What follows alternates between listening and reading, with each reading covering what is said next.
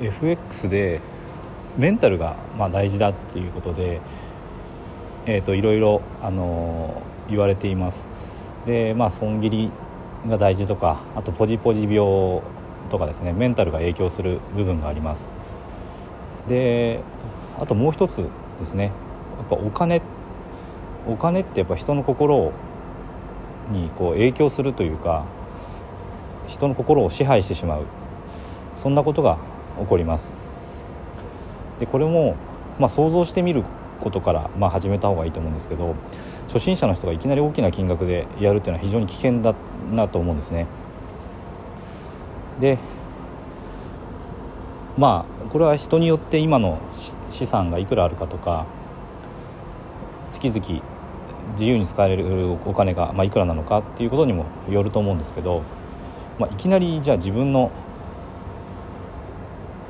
直近ですね、まあ、持ってる資金を全部入れてそれをもし全て失ったとしたらこれもまあ想像するのも結構なかなか難しいと思うんですけど一回想像してみた方がいいと思うんですね。まあ私の場合だったらまあ本当にもう辛いですよね。まあ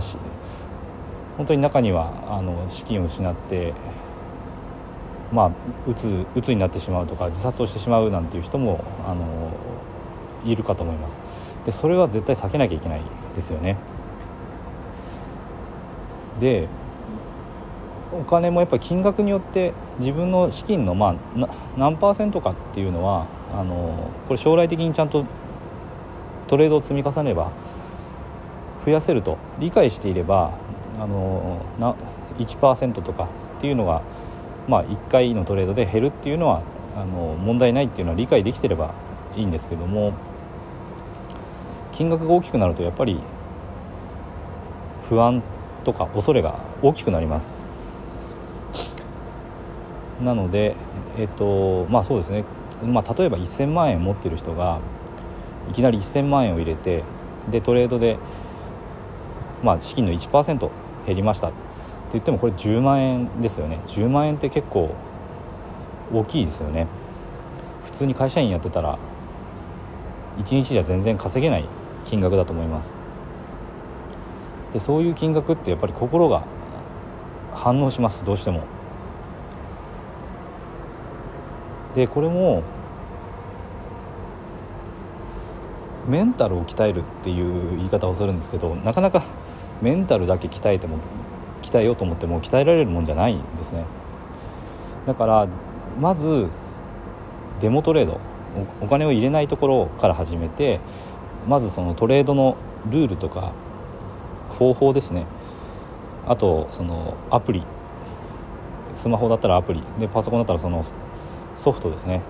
よく使われるのは MT4 っていうのが使われます。でその操作方法とかしっかり慣れてでどういうトレードルールでトレードするのかっていうのを練習していく。でこのデモトレードはまだお金がかかってないのでお金に心を動かされるってことがまずないですね。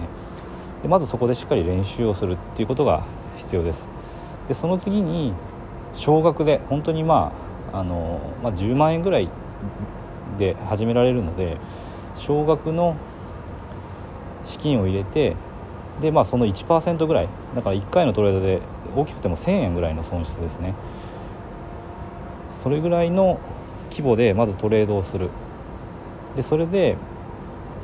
徐々にまあ正しいトレードをしていけば増えていくのでそこから増やしていくっていうのがあのいいと思います。でそこから増やしていきながら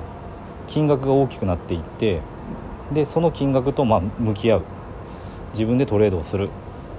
扱う金額を少しずつ少しずつあの自分のトレードの力によって大きくしていくっていうのがいいと思います。で必ず負ける時も来るんですけども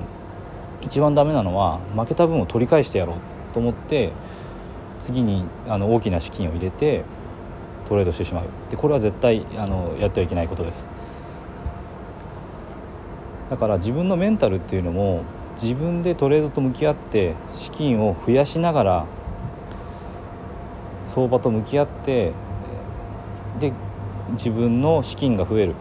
だからトレードで扱う金額が上がっていく。この金額とともに自分のメンタルも成長していく。そういう関係が望ましいと思います。だからまあやっぱり自分の他の、まあ、会社員としての給料で貯金してきたお金っていうのは大きくは入れるべきじゃないと私は思いますね。で本当にもう絶対の自信がある状態状態になったんであればあのもう少し資金は入れてもいいと思います。いいと思うんですけれどもそれまではやっぱり少額で始めて自分の力で資金を増やす。でそれとともに自分のメンタルも成長していく。こういうのがあの正しく、まあ、相場と向き合う方法だと思います。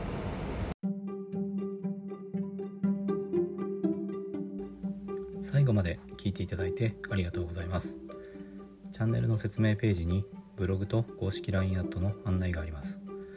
私自身が経済的自由を目指して取り組んでいる不動産投資と FX で得た経験から収益を向上させるための情報を配信しています。不動産や FX を始めてみたい方や興味はあるけどやり方がわからないリスクが怖いという方は是非フォローしていただけたら嬉しいです。また無料で使えて利益を出せる FX 自動売買ツールを紹介していますので是非公式 LINE アットにも登録していただけたらと思います。ではまた次の放送でお会いしましょう。